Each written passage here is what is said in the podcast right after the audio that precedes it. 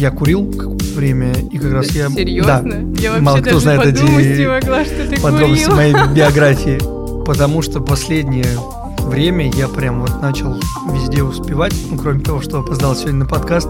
Но это Я там уже не работаю, они уже выпустили. Не, подожди, а что тут? Что Там тут 18 такого? плюс просто, ну А. как бы. И потом возникает вопрос в том, что а мне ничего не дали. Но тебе же все предлагают, Я тут а ты ничего не берешь. в том, что ты платишь этот процент за то, чтобы тебе открылась эта дверь. У вас воспитательная работа, а у меня живучка. Всем привет! Сегодня я в гостях у Оли и Игоря, и это подкаст «На перемене».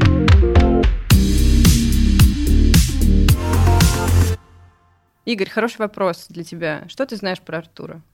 Итак, я знаю, что Артур часто ведущий на разных мероприятиях, очень активный участник профсоюзной жизни, потому что он везде где-то выезжает, фотографируется, выступает. Но что именно происходит, я как раз-таки сегодня хотел бы узнать. Но если что, я еще учителем работаю так-то. Вот. Да, И работаешь ты учителем чего? физической культуры. Как вообще? Молодой юноша однажды такой, хм, буду-ка я физруком в школе. И вообще, кстати, перебью. Физрук обидное слово? Ответь, пожалуйста, как ты им стал, и обидно ли тебе слышать это слово? Ам, Нет, мне не обидно слышать это слово. Да как-то, слушайте, мне кажется, все воспринимают все понятно, адекватно. Все, когда учили в школе, сами своих учителей называли физрук, математичка. Ну, кстати, когда из детских уст звучит математичка, это как-то грубовато, мне кажется. да, вот это да. А физрук это как-то, да и благодаря сериалу, мне кажется, на слуху это настолько стало и привычно, но меня так не называют. Хотя я хотел сделать себе бомбер с надписью физрук на спине. Вот. Как попал вообще в это все. Вообще не собирался идти изначально в школу. Когда-то мой классный руководитель сказал, ну, ты, наверное, когда школу закончишь, в школе и останешься. Я такой, да вы что, о чем? Вы?» Я с шестого класса определился для себя, на мой взгляд, определился тогда с профессией. Я поступил в Московский городской университет технологии управления, который здесь находится рядом на Таганской, собственно, и э, учился по специальности инженер-технолог пищевой промышленности. Изначально по первому неоконченному образованию я инженер-технолог пищевой промышленности, а в простонародье кондитер. То есть Ага. мы могли бы, мы могли бы вообще-то пробовать сидеть сейчас э, какие-то Можно вкусности. шутку про Артура Пирожкова? Да-да-да. А, Вот. А, Но, собственно, не сложилось, потому что почти сразу, через три месяца после окончания школы, я поступаю в институт, но меня привлекают в родной школе ко всяким мероприятиям. а Через какое-то время меня вызывают к директору и говорят, не хочешь поработать? Я говорю, хочу. А кем? Ну и мне предлагают должность старшего вожатого, помогать заместителю директора по воспитательной работе со всякими мероприятиями, самоуправление, так далее, так далее, так далее. Потом начинается доп. образование. И примерно через три года вот такой жизни я задумаюсь о том, что нужно менять институт и идти в педагогический. А расстаюсь я на полтора года с э, технологическим университетом, а, ничего не делаю, кроме работы, готовлюсь и поступаю в педагогический, собственно, институт физической культуры и спорта. Ну, это факультет э, Московского городского педагогического университета. Вот, и буквально через год после того, как я первый курс отучился, в школе происходит реорганизация, и становится все очень непонятно, поскольку я вроде как вожатый, я еще учусь, и эта должность уже потихоньку выходит из списка должностей в нашей организации, и я еще задумываюсь в этот момент об уходе из образования, потому что пятилетка и чувствую эмоциональное выгорание. Все мы там были. И тут приходит, собственно, в профсоюз как раз мне на помощь, потому что параллельно с этим я еду в первую для себя тогда профсоюзную школу, когда это еще был лагерь-семинар, и после этого закрутилось, завертелось. А на работе все идет на лад. Бывший директор образовательной организации перед новым директором за меня поручилась. а Сотрудники администрации и коллеги поручились. И несмотря на то, что я учусь еще в институте на втором на тот момент курсе, мне дают нагрузку в 24 часа, я начинаю работать преподавателем-предметником, и параллельно с этим вся профсоюзная деятельность начинает тоже развиваться. А на тот момент, когда я заканчивал первый курс своего первого самого института, а, я задумался о том, что пора заняться спортом. Я курил какое-то время, и как раз я... Серьезно? Да. Я Мало вообще кто даже знает подумать эти не могла, что ты курил. моей биографии. Просто в заставку ставим в начале.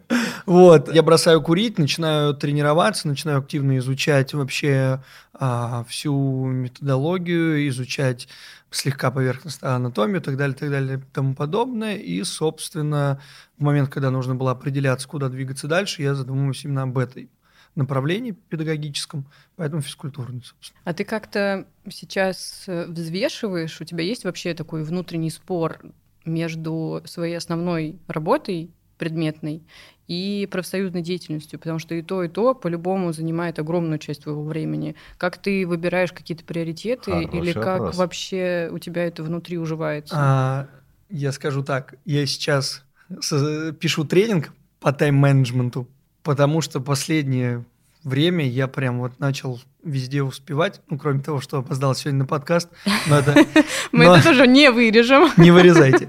Но это были непредвиденные дела, у меня была беседа с ребенком. Вот. а, И я начал расставлять действительно приоритеты, понял, что там тайм-менеджмент – это про приоритеты, это правильно очень сказал Оль. Мне достаточно хватает времени, я научился отказываться от каких-то вещей, э, не потому что считаю их неважными, а потому что понимаю, что они будут в ущерб остальной всей моей деятельности.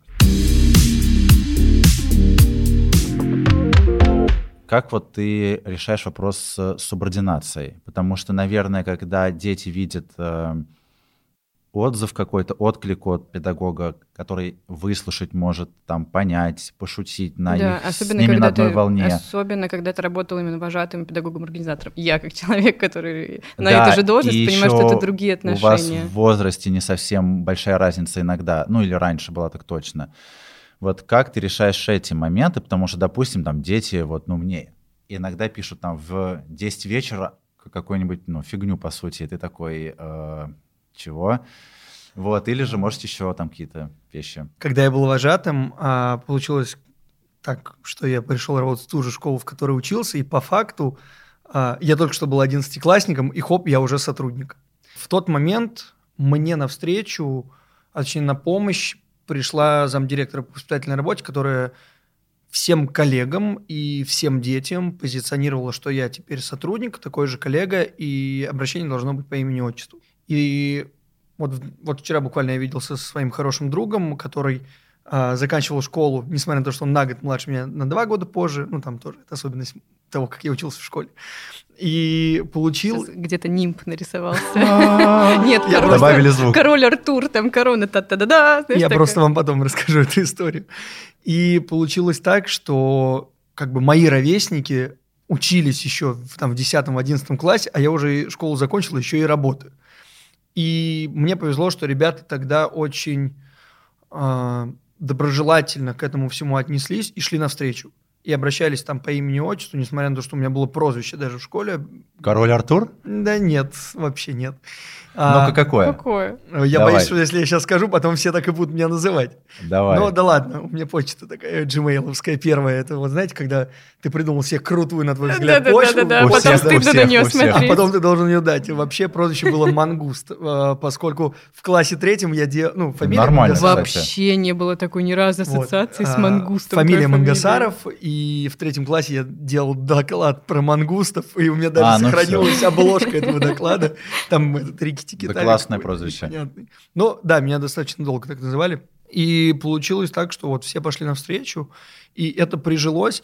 А, Хотя там вне школы и сейчас а, многие выпускники, наверное, первых пяти лет моей работы, вот когда я конкретно был еще вожатым, они могут меня называть совершенно спокойно по имени, а вот ребята, которые закончили школу после этого, когда я начал а, работать учителем а, физкультуры, причем а, я у них мог и не вести даже, но был там классным руководителем или как-то имел отношение к классу. Ты был Они- классным руководителем. Да. Я так боялся всегда на это соглашаться. Мне кажется, это прям жесть. Но я, собственно, на подкаст опоздал, потому что говорил сейчас с ребенком из своего нынешнего класса. Да, А у тебя сейчас какой? шестой.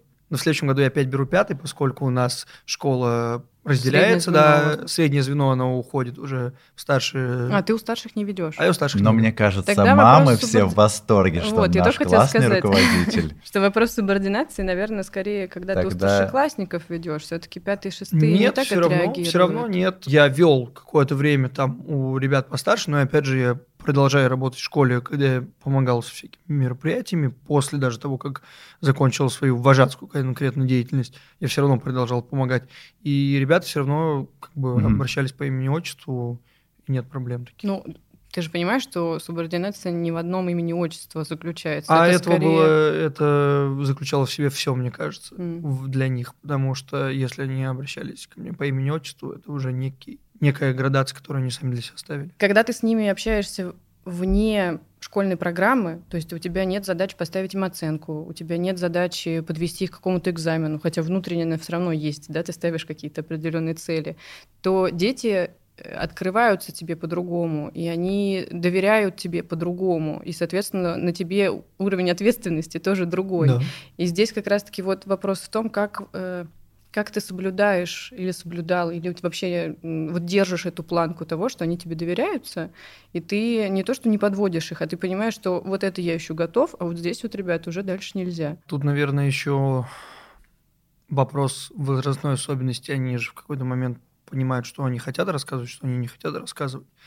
Но бывает такое, что там каким-то образом я понимаю, что мне необходимо с этим ребенком проговорить на какую-то тему, которая его тревожит, но ребенок там боится подойти не по причине того, что я, там, я классный руководитель, или я там из-за того, что он про кого-то что-то скажет, я пойду там по голове всем настучу, а потому что ну, ребенок просто вот для него эта тема какая-то такая закрытая, и он не считает, может, необходимым для меня это знать. Но, опять же, через родителей мы действуем. Я понимаю, нужен я ей в этом вопросе или не нужен я в этом вопросе. Если я нужен, соответственно, я продумываю заранее, как говорить с ребенком на тему. Хотя есть разные вещи. Вот я заменял урок музыки, и мы с детьми обсуждали Моргенштерна. А, они сами подняли эту тему. Я Подняли, от подняли. детей полюбила аниме. У меня были дети, Ух, назовем прям вообще не готов анимешники. аниме. И я, ну, чтобы понять вообще, что им так интересно там, я должна была как-то погрузиться в их мир. Ну и все, Ладно. здравствуйте. Я ждала тебя в метро и читала мангу «Атак титанов». Привет. Я... О, я хочу посмотреть. Посмотри, Вот это я это хочу того посмотреть. стоит. Я тогда тоже сознаюсь. Со старшеклассниками один раз мы посмотрели «Игру престолов» в какой-то сезон. Мы прям вот, серия выходила, и мы смотрели. Я там уже не работаю, они уже выпустили. Не, подожди, а что тут? Там тут 18 плюс просто. Ну, А. как бы. Я, я за это переживал. О, слушай, тогда давай так. А, Самое классное в классном руководстве и самое тяжелое в классном руководстве. Что бы ты выделил? И добивочка, как ты борешься с чатиками в WhatsApp. Как Так. ты там все выстраиваешь? Самое, самое тяжелое – это запустить процесс весь, особенно в начале учебного года. Ну и вообще дистант как-то он заставлял постоянно запускать процесс. Как бы ты начал, дистант, вернулся. И это очень сложно. А, во-вторых, а, обозначить правила, которые будут устраивать и меня, и их, потому что начинается такой возраст. Вот Например? особенно Какие правила у тебя стабильно звучат? Стабильно правила. Ну, понятно, что мы должны соблюдать школьный устав, да, какие-то определенные прописные правила, которые уже на протяжении многих лет школьные. Второе правило – это уважать ребят в друга. классе, да, уважать и ценить э, те даже вещи, которые ребята приносят, поскольку это труд чужих родителей, и в том числе твоих родителей. И, наверное, наверное, принимать то, что все разные, и, возможно, в данный момент кто-то мешает тебе каким-то своим поведением, и он не может контролировать, а в какой-то момент ты на его месте можешь оказаться, и поэтому нужно помогать друг другу, а не а, там, гнобить друг друга. Ну, такие больше человеческие, наверное, правила. Вот. Самое классное, ну, это для меня будущий опыт, как для родителя какой-то момент. Но я опять же понимаю, что, что все дети индивидуальные, все может сложиться по-разному, но, так сказать, больше кейсовых ситуаций. Ты Вот. прорабатываешь сразу, да, какие-то Да стратегии? нельзя это проработать. Я считаю, что вообще э, говорить, что вот эти книги все, как воспитывать детей, как говорить с ребенком и прочее, прочее, прочее, на мой взгляд, ерунда. Все все равно говорят так, как вот оно пришло, ты так и с ним и беседуешь и выстраиваешь отношения со своим ребенком. Вот, но это все равно классно. Да и вообще эмоциональный заряд. Отдача Да, да. да. И, наверное, то, что негативно, позитивного, я не знаю. Вот сейчас у меня сложные отношения с классом. Они очень много косячат, если говорить, да, сленгом. А, и в какой-то момент я им вот сейчас сказал, обозначил точки, что говорю, ребят, раз так, и вы меня не слышите, то давайте в рамках прописанных вещей. Вот у меня прописано, я это должен делать, а вот это я не должен делать. Я говорю, вот то, что должен делать, я с вами буду делать, и за рамки этого мы тогда не выходим. И говорю, проблемы ваши, это ваши проблемы тогда. Потому что, когда вы там некую проблему мне создаете, я пытаюсь ее решить, я вас слышу, а вы меня не слышите. Говорю, ну зачем мне тогда тратить свои силы? Говорю, вы считаете себя взрослыми, давайте попробуйте сами за себя взрослые. Ну и вот сейчас у нас, я как раз уезжаю на следующей неделе в командировку на целую неделю, и они... От одни- школы или от... От профсоюза. Куда? А на Всероссийскую педагогическую школу в Голицыно. У нас приезжают педагоги со всей России. Мы вот организуем. Вот. И все, и они сами за себя будут целую неделю. За каждый свой косяк каждый будет отвечать сам. Ну и, соответственно, не передо мной, потому что меня как промежуточной ступени нет. Все будут сразу обращаться к руководителю подразделения или к социальному педагогу. Но она болеет коронавирусом, поэтому к руководителю подразделения. Просто ты спартанские Эм, условия детям. выживайте да. сами. Нет, нет, нет, нет, на самом деле Ну, я... это отлично, там сразу проявятся да. и лидеры, и там вообще градация тут же разойдется по Да, классу. да, да, да, да. Вот. И это хороший тоже тренажер, потому что это воспитывает в них некий, ну, некую взрослость, некий уровень ответственности все-таки. Потому что одно дело, когда кто-то есть, кто тебя все время защищает, а другое дело, когда от закона не уйти. Да, закон джунглей. Серьезный подкаст начался. Э, Игорь у тебя спросил про чатики. Чатики. Я не борюсь с чатиками. У меня их всего два. Так, Что виду? Ну, с классом два. Детский и взрослый.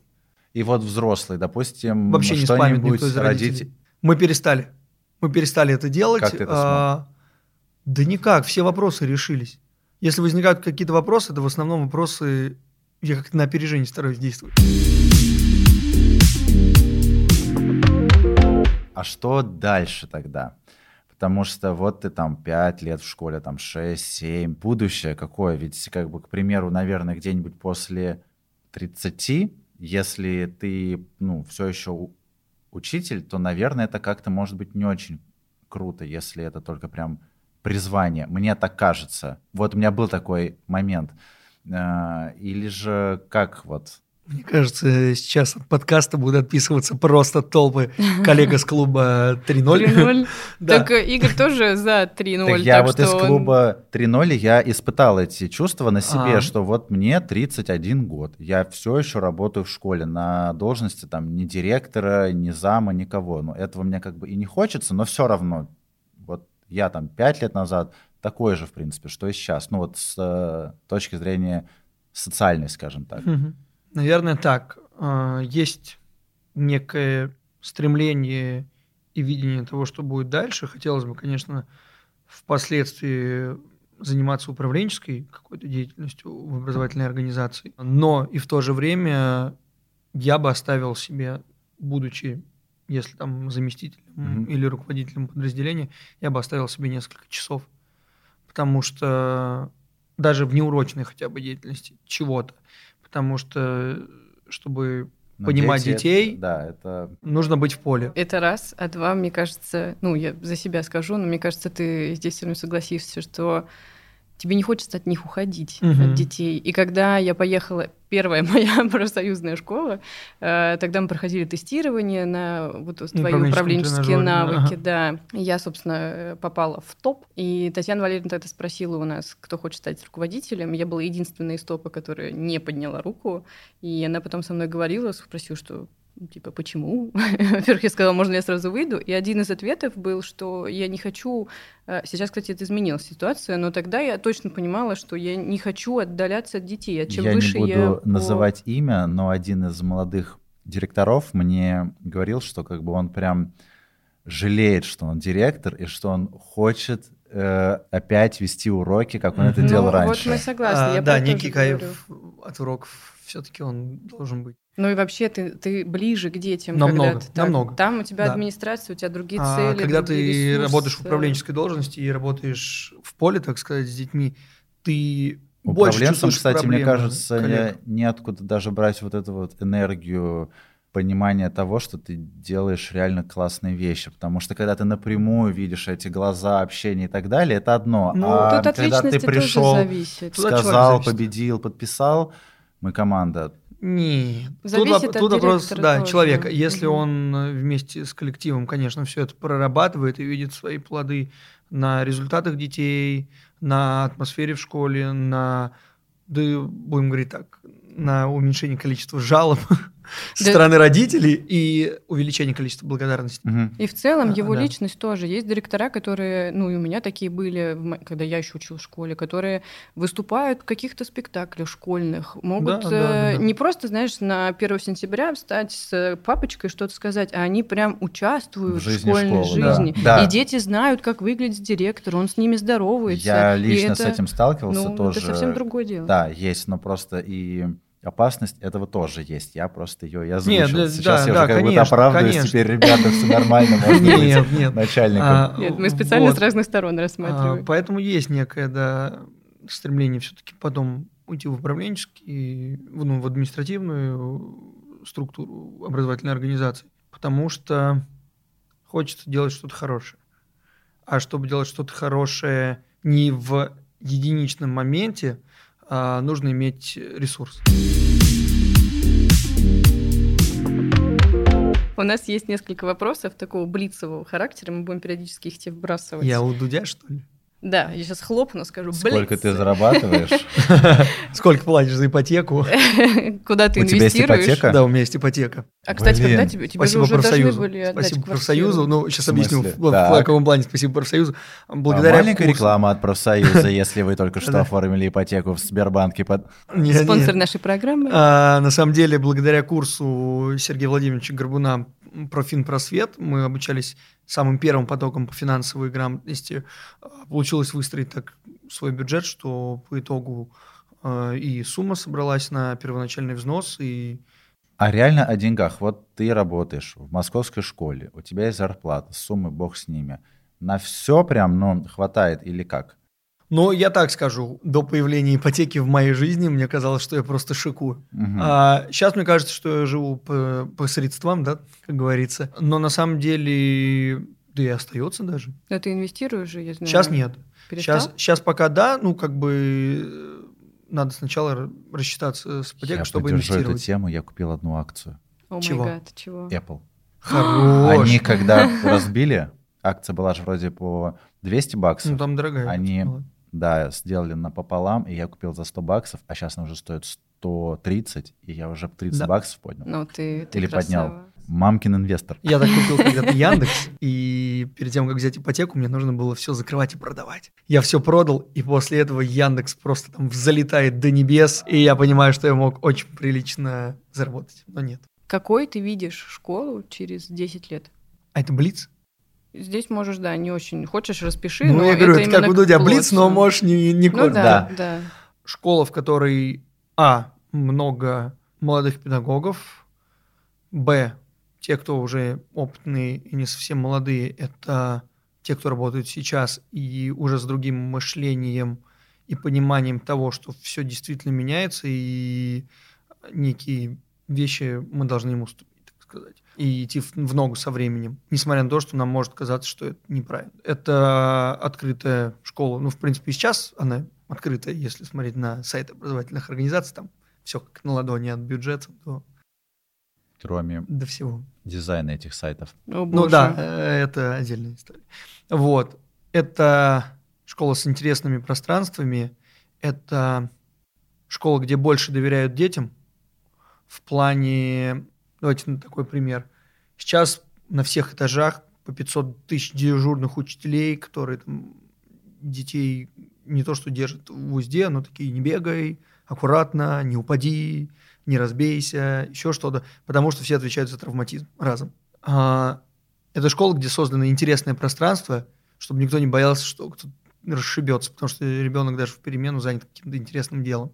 Такие школы есть в Москве, но их, к сожалению, меньше. Это школы, где все больше детей понимают, зачем они здесь, и для них все это все более интересно, чем нежели когда-то, как в наше там, То есть время. ты хочешь сказать, чтобы они были специализированы? Не чтобы, Нет. а что они будут специализированы, Нет, если нет. дети знают, Они- зачем они... Нет, просто ребенок понимает, что это не потому, что мама, папа меня сюда выгнали. То есть она А станет потому что таким ему там, короче, вот, место, чтобы там интересным детям нравилось. пространством, Да. что дети захотят туда приходить. Как это было какое-то время, было такое. Но мне кажется, такое было все-таки, наверное, в любое время. Скорее зависит, когда тебе просто попадается классный педагог. И, Или ну, мне- школа. Я думаю, Или что школа. так Ну, индивидуально Или школа, да. То есть, э, что вот А. я учился, и я прям как бы рад тому Даже времени, вот- когда я учился. Было Я хотя эти были, блин, школы. 90-е. Я вот так тебе скажу. а, Школы 2030 – это школы, когда родители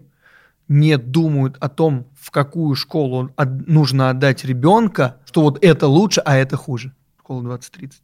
Да? Школа, где воспитательная работа, ну, на мой, опять же, взгляд, настолько интегрирована в образовательный процесс, не так, что она вынесена за. Понятно, что там на уроке мы должны обучать, воспитывать и так далее, но что она интегрирована в образовательный процесс таким образом, что заместитель директора по воспитательной работе э, не обременяет своими, ну, кто-то назовет это выдумками, своим планом, который Ну он да, должен сотни сделать. Да, мероприятий. не, не обременяет ни классных руководителей, ни детей, и для них это проходит как что-то естественное. Мгм.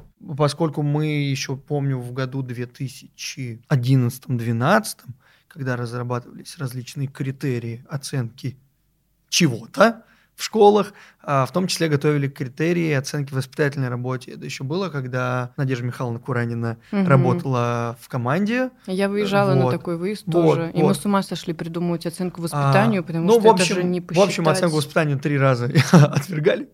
А, Не могли измерить ни количественно, видимо, ни качественно. Ну и, в общем, как-то пошло это все на спад, на мой взгляд. Но опять же, видите, сейчас все принялись поднимать воспитательную работу. У вас воспитательная работа, а у меня живут. Любимый предмет в школе и почему? Ух, химия. Почему? А в пищевой нужно было химию сдавать. Я учил химию и к девятому классу, к экзамену, и к одиннадцатому, к ЕГЭ. И меня готовила бабушкина сестра, которая сама по образованию преподаватель химии.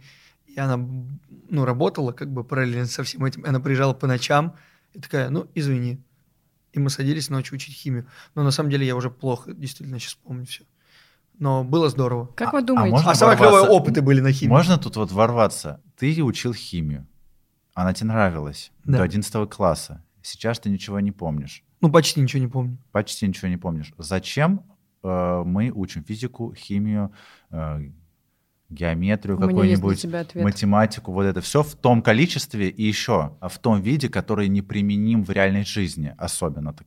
А, давай так. Биология, да, то есть ты изучаешь строение инфузорий туфельки, и потом ты, Ты, в своей очень жизни правильно такой, задал «Вай, вопрос. вообще». Я прям сейчас, у меня для тебя есть готовый ответ. У меня Давай. тоже есть. Я вот детям обычно сравним, говорю. Я также... Когда я не закончил технический университет, мне необходимо было пересдавать ЕГЭ, поскольку результаты мои уже их срок годности закончился. Я в 2009 заканчивал 11 класс, а перепоступал в 2014. И мне необходимо было заново сдать ЕГЭ. Я немножко позанимался русским, немножко позанимался математикой, и мне необходимо было, так как я учился не на спортивного тренера, а я учился на факультете, на специальности адаптивной физической культуры для лиц с отклонениями в состоянии здоровья и спортивная реабилитация у меня там была, я должен был сдать биологию.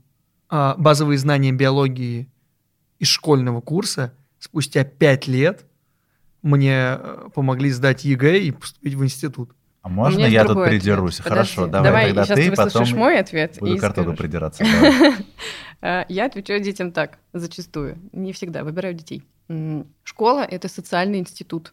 Так. где ты учишься взаимодействовать с людьми разного возраста, ты учишься осваивать разные методики анализа информации, поиска информации, переработки информации. Это пространство, где ты можешь реализовать свои какие-то э, возможности. Поэтому все эти предметы учат тебя обрабатывать информацию, превращать это в конспекты, доклады, публично выступать, бла-бла-бла. А То есть это инструментарий. А самое главное потом понимать, когда ты читаешь в интернете, уже будучи взрослым, какую-то статью, понимать, что бред, Мгм. а что нет, потому что есть базовые фундаментальные понятия. Вот тут к каждому из вас тогда Поехали. мой вопрос дополнительный. Артур, вот то, что получается тебе э, биология, понадобилось просто, чтобы что-то сдать ради, ну, галочки и Но- так далее. Нет, То но есть потом не в, дальне- но в дальнейшем мне это помогало, потому и даже химия, потому что в институте я же изучал биохимию, процессы различные, чтобы их ты понимать реально, как, вот ты, специаль- ты как в реальной жизни сейчас живешь, Послушай, послушай, давай договорю. Биология начиналась, да, вот ты говоришь, там с инфузории туфельки, заканчивала она же э, ближе к 11 классу, точнее в 9 классе курсом анатомии, да. который мне как специалисту по физической культуре необходимо, чтобы понимать, как работает детский организм, как работает взрослый организм, как он развивается. И для Но своей работы это даже ты мог бы узнать и узнавал, скорее всего, учась на учителя физической культуры. Вот, у меня бы раз. не было понимания, И что вот откуда. Ну хорошо, к примеру, ты хочешь быть программистом, и что, откуда ты узнаешь только, когда ты пойдешь на это учиться? Почему? В школе та база, но она почти что не Почему? Я зашел Она- недавно- она реально Я вот- зашел далеко. недавно на урок в шестой класс, и дети сидят и программируют. Ну, и я кстати, к такой, информатике у меня есть вопрос. Они Господи. сидят, программируют, а потом в девятом я прошу их составить таблицу, они Или не понимают, как презентацию, сделать да, или- я или такая, текст «Э, а распечатать». в чем, простите, приоритет? И сейчас сразу Коле тоже Ну, давай. тогда. Конечно же, они учатся обрабатывать информацию, работать с ней, как бы их мозг работает, это все хорошо. Но почему бы в это время не учить и обрабатывать ту информацию, которую ты реально воспользуешься? Ты не знаешь, То чем есть- ты А как воспользуешься. ты, конечно, тебе это... Ты никогда не узнаешь, Нет. чем ты воспользуешься в жизни. Понятное дело, я не узнаю, чем я воспользуюсь, но все эти навыки можно уложить в меньший срок, более базовыми их сделав.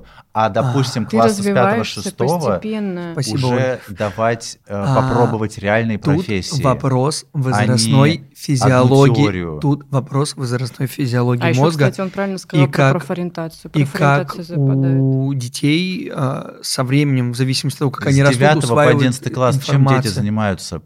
Сейчас? Готовятся к ЕГЭ? Сейчас, А в когда Или раньше, уже- в наше время, чем занимались? Да что в наше время, что Нет, сейчас есть после разница. 9 Есть класса, после разница. 9 класса ты мог бы уже получать профессию, которой ты Мог. окей иди, в, ко- откажешься. иди в колледж, если хочешь получать после 9 класса профессию. И в наше время, по факту, от 10-11 класс, ты действительно готовился к Еще, ЕГЭ. кстати, классно сейчас бы дополнить. Вообще-то в московском образовании есть медицинский класс. Вот, вот ты не школе, даешь договорить. IT-класс в Сейчас они занимаются тем, что они учатся по профильным, по профилям. Вот у нас сейчас будут переоборудовать в одном из зданий актовый зал под медиакласс. Целое крыло будут делать. У вас есть вакансии? Я думаю, да. На самом деле, директор меня не послушает сейчас. На Так. самом деле, действительно, все идет к конкретизации запросов ребенка. И это правда сейчас э, прям тенденция, и все наконец-то до этого дошли. Ну, я, мне кажется, сто раз всем успевала говорить, что, в что я училась в очень необычной школе. И у нас был выбор в старших классах базовое или профильно изучать тот или иной предмет. Базово — это пол года ты его изучаешь, и до свидания, тебе идет э, в, ат- в аттестат оценка, и все. Профильно ты изучаешь его два года. Я ходила, кстати, на химию профильную, просто потому что мне было капец как интересно. Но у меня была возможность этого не делать. А Я вот правильно вспомнил про Ой, я все вспомнила свой вопрос проекты, проекты, э, все, которые реализуются в московской школе. Но тут вопрос в том, что действительно они, они-то реализуются после девятого класса, когда ты уже примерно ну, что-то Но понимаешь. вот представьте, кажется, мы про, то, чем, отдельный- про то, чем ты хочешь заниматься. прикиньте, пятиклассники э, не просто учат географию, а там раз в месяц, ну ладно, хотя пару раз в год выезжают куда-нибудь э, Почему в ты говоришь так, как будто покопаться. этого нет? Это есть? Просто Да. все зависит от учителя. И от школы. И мы, это правда все индивидуально, к сожалению. Есть огромное количество межпредметных связей, когда тебе берут информатику, географию, биологию, историю и делают один какой-то компонент и рассматривают его. Да, А самое главное, он потом становится Пожалуй, метод реально, предметом, мне кажется, что из этого надо, можно сделать какую-нибудь отдельную тему, потому что Про мы профориентацию уже в ушли целом, немного от, конечно. э, А про профориентацию я даже вам сейчас скажу. Тогда давай. Вчера было заседание а, столичной ассоциации молодых педагогов, президиум Мгм. Оля была, и мы вчера говорили о том, чтобы начать партнерскую работу с а, представителями HeadHunter. Да, у Ого. них было интересно. Они прям готовы учить детей, как составить резюме, какие есть вообще рынок вакансий, как Вот- не вот побояться чего мне в школе этого. не хватило, чтобы меня Вот. научили составить резюме, оплачивать ЖКХ, вот это все. Про это тоже, опять же, Тоже есть. А, Вопрос про то, что все зависит от педагога. Конкурс «Молодые педагоги московскому образованию». Ребята, которые заняли, сейчас уже объявили результаты. Насколько я помню, они даже заняли второе место. Ну или как минимум вошли в десятку лучших. Их проект ориентирован на то, чтобы по различным базовым блокам обучить старшеклассников компетенциям для жизни. Финансовая грамотность, умение работать с сервисами. Это супер. И Это так круто, далее. Да. Это вот такую школу через 10 лет Потому хочу. что приходят молодые педагоги, потому- Которые которые, понимают, у которых были надо. сами Мгм. такие же вопросы, когда они заканчивали, заканчивали школу. Подвешенный вопрос от Ольги. Как вы думаете, а- оба можете ответить? Потому что мы мужчины. Спасибо, меня позвали. Вообще, на самом деле, нет. Просто мне интересно ваше мнение. А, Вот мы говорили и про химию, про любимый предмет, и в целом про любимый предмет. Как вы думаете, насколько связана любовь к предмету с преподавателем, который его ведет, а не дисциплиной? Вот мне нравится математика, потому что у меня отличная была математичка. И я, хотя я обожаю, например, читать, но литературу ненавидела, потому что учительница была плохая. Связано. Связано, потому что начиная от того, в каком эмоцион- эмоциональном настроении приходит учитель на урок, в таком эмоциональном настроении он несет информацию этого урока. Если она окрашена эмоционально, как минимум, уже позитивно, и учитель сам горит, дети это видят, то они будут как бы от него потихонечку. Как бы это Учитель. шаблонно не звучал. Я согласен, потому что учитель, он же как раз-таки в школе есть, чтобы вдохновлять детей и чему-то их учить. И, соответственно, как только ты делаешь все, чтобы твой предмет и твой пример вообще э, детям как бы ну заходил хорошо, им было круто, интересно, то супер, потому что я вообще ненавижу ни физику, ни химию, ни математику, ни все такое, но физичка и химичка у меня в колледже были настолько классные, что я такой, вау, сегодня будет ну круто. Ну, Учитель это личность, Да, которая но должна быть опять же интересной. мы всегда должны помнить про то, что тут еще будет играть, опять же, роль, в каком возрасте этот предмет начинается, что это за предмет. Ну, например, наблюдается, ну, опять же, это я наблюдаю, наверное, тенденцию. Например, многие девочки в шестом, седьмом классе, когда начинается переходный возраст, они меньше, некоторые из них меньше начинают там, на моем предмете заниматься поскольку они пытаются принять себя, у них начинаются возрастные изменения, и это все очень эмоционально для них сложно, и как-то Тут у их Ольги сейчас, падает. мне кажется, много подвешенных вопросов. Если бы ты не был учителем, кем бы ты стал? ну, кондитером либо, а, либо был момент, когда я хотел заняться ивент-индустрией, э, открывать агентство и заниматься ивентами. О, кстати, э, ты ведь вел свой влог, снимал. Да, было А, дело. Так, все это заглохло. Влог заглох, поскольку вот сейчас, анализируя, после того, как я э, уже почти закончил магистратуру, анализирую я, если рассматривать блог, влог как проект, а просто не приступил даже к первому этапу нормально, я не проанализировал необходимость Ну вот это был этого проекта. вопрос. Зачем ты его Это- снимал? этого проекта. Ну, без негативной окраски, Да, просто да, зачем да, ты да, его да, снимал? да. Снимал, потому что мне хотелось показать вот то, про что говорил Игорь, э, за твоим расписанием школьной и профсоюзной жизни, что там вообще. Хотя там и была профсоюзная частичная жизнь, всякие выезды, мероприятия и прочее. Хотелось показать, что учителя не такие скучные люди, которые сидят целыми днями э, в школе, там, проверяют тетрадки, что-то организовывают и все такое, и не выходят в школу, а если выходят, то сразу домой. Вот. Был такой посыл. Но потом действительно не хватило просто ресурса. Помимо того, что ну, я понял, что тяжело этим заниматься одному, не хватило ресурса, потому что дали больше часов, я еще допов там набрал, еще что-то взял. Ну, короче, времени вообще не было. И следующий вопрос. Три ассоциации, к слову, учитель. Пример, человек, и это состояние души. считается. Хорошо, хорошо. Я Все равно, ша- все равно шаблона, но Ну, действительно... ладно. Мы потеряли вопрос, но я думаю, что Артуру, как никому другому, его Вернуться можно обратно. спросить. Как ты думаешь, чего не хватает профсоюзу сейчас? Наверное, не хватает, э, можно было бы сказать, информационной работы, но это одна из причин того, чего не хватает. Наверное, некого доверия, но доверия не со стороны тех, кто уже там, а со стороны тех, кто еще не там, но кто пытается сформировать это мнение, но слушает людей, не которые получили плюсы, а которые в какой-то момент получили некие минусы.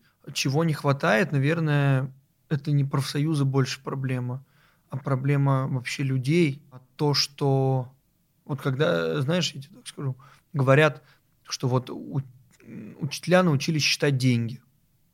И что они считают, когда этот 1%, это типа приличная сумма за год выходит. Но вопрос в том, что у нас как-то все привыкли, что если ты за что-то платишь, тебе должны все приносить на вот золотом блюдце, на, типа, пользуйся. А ты не должен проявлять никакой инициативы, типа, тебе так должны. Я, когда стал первым, ну, как бы был членом профсоюза 2012, по-моему, или 2011 года, я первые два года вообще ничем не пользовался, я и особо и не интересовался. И получилось совершенно случайно, что первый раз мы поучаствовали в профсоюзном конкурсе окружном, выиграли, и после этого мне предложили поехать в профсоюзную школу. Так бы я и не узнал. И проблема вот многих, что они не стремятся получить эту выгоду. Но вот э, мы меняем сейчас у себя, например, в организации. Но тут вопрос, как бы, а зачем им стремиться, если они реально платят деньги? Все-таки Ну, тогда смотри. профсоюз должен стремиться Смотри, к людям, смотри, а не люди профсоюз- к профсоюзу. Профсоюз дает возможность. Вот, например, я высылаю своим молодым педагогам в образовательной организации а, рассылку, что будет проходить семинар, что будут проходить какие-то мероприятия. Вы можете принять участие. Но люди не стремятся в чем-то Я тут- Слушай, участвовать. ну, Я тут я согласна, знаю, и что- потом, и потом возникает вопрос в том, что а мне ничего не дали. Но тебе же все предлагают. Я тут А ты согласна с Артуром в том, что про- ты платишь этот процент за то, чтобы тебе открылась эта дверь. А Это вот знаешь, как дальше подписка, идешь ты как туда. я говорил, вот, я да. когда-то А говорил, вот что нужно сделать- я люблю, поехали. Вот, это мы говорили когда-то о том, что нужно профсоюзную работу или э, работу с советом столичной ассоциации молодых педагогов расписать как условную подписку. Вот Как это, кстати, очень крутая тема, версия. потому что на самом деле все-таки даже по той же подписке, да, я плачу косарь, тысячу рублей, мы же педагоги, э, в месяц за Netflix, но я знаю, что я получаю.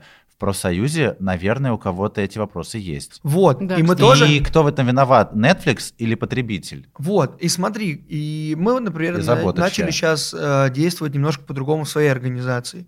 Мы раньше работали так. Вот у нас есть председатель первичной организации, и в каждом подразделении есть ответственный за работу с членами профсоюза. Но как-то информация теряться начала и прочее.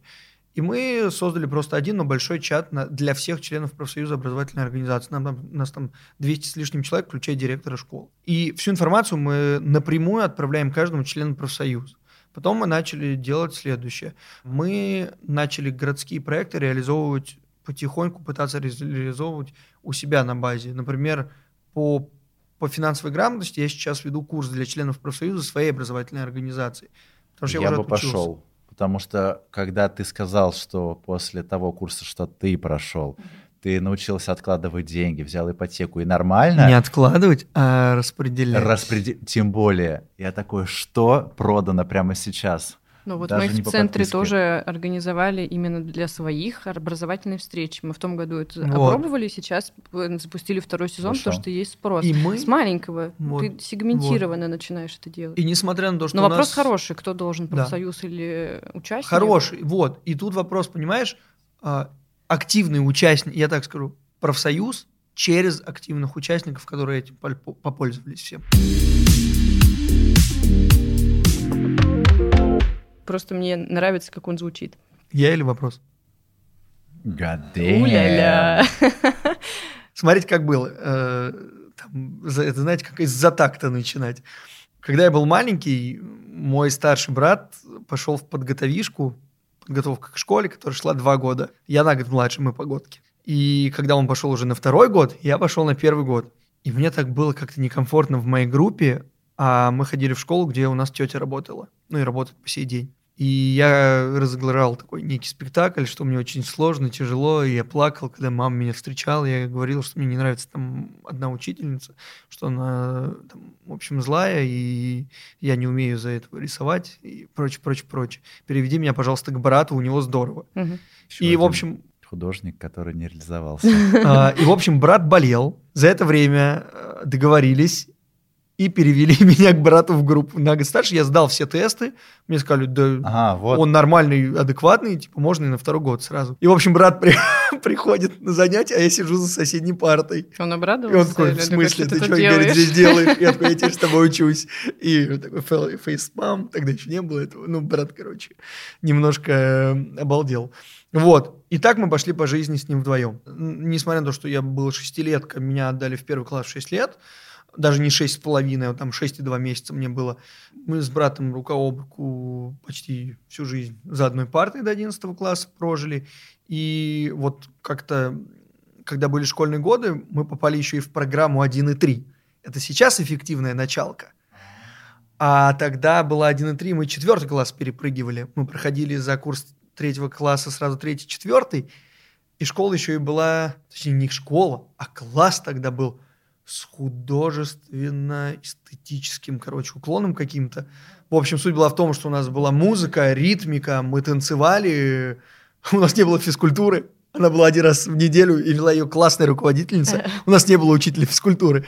В общем, все было... Все из очень- детства, в общем, все Да. понятно. у нас были концерты, а, для меня было ударом неким. В общем, у нас была замечательная учительница музыки в начальной школе и аккомпаниатор, причем он сейчас работает учителем физкультуры со мной в паре в одном здании, а тогда он был аккомпаниатор. И они ставили спектакль «Муха-цокотуха» с нами, с маленькими. И мой брат получил главную роль комарика. А я играл, чтобы вы поняли, божью Какой коровку. из тебя комарик? А я играл божью коровку. В общем, я был в массовке, так сказать. И теперь ты такой, я я тебя сюжет не победю. И после- И теперь везде Артур. В общем, после пятого класса все изменилось. А, В пятом классе мы пришли в старшее, ну, в среднее звено, а у нас было отдельно младший и среднее со старшим. И там нас в оборот взял мой сейчас уже хороший друг и коллега, который открыл театральный кружок. И э, в школьном... Вообще бы и не сказал, нас- что ты ходил в театр. Да, мы ходили в театральный кружок, еще у нас школьный музей краеведчества был, мы были экскурсоводами, потом мы открыли на базе школы на основе военно-патриотического клуба целый музей. В общем, школьная была жизнь очень активна, и это позволило научиться коммуникации. Это в первую очередь. А во-вторых, это позволило раскрывать, раскрывать себя творчески. Ну и потом в шестом классе, да, по-моему, я был, когда я пошел в музыкальную школу. Родители сказали, хочешь музыкалку? Я говорю, ну, хочу.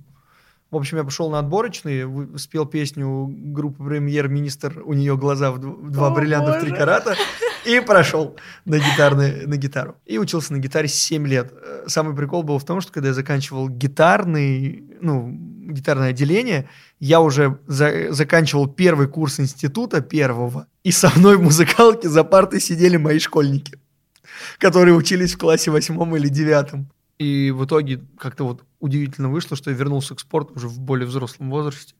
Это вот про это, а не про то, что как-то у меня все круто получалось. А про то, что я когда-то отказался и думал, что просто в это не вернусь, а это стало профессией. На этом заканчивается наш первый выпуск. Спасибо, Артуру, что пришел. Спасибо, что позвали. Мне было очень интересно, приятно, и я особенно мне... Можно, да, говорить, какой любимый вопрос Давай. из всех, которые были? Наверное, вопрос про то, какой будет школа в дальнейшем. Я так что-то задумался об этом.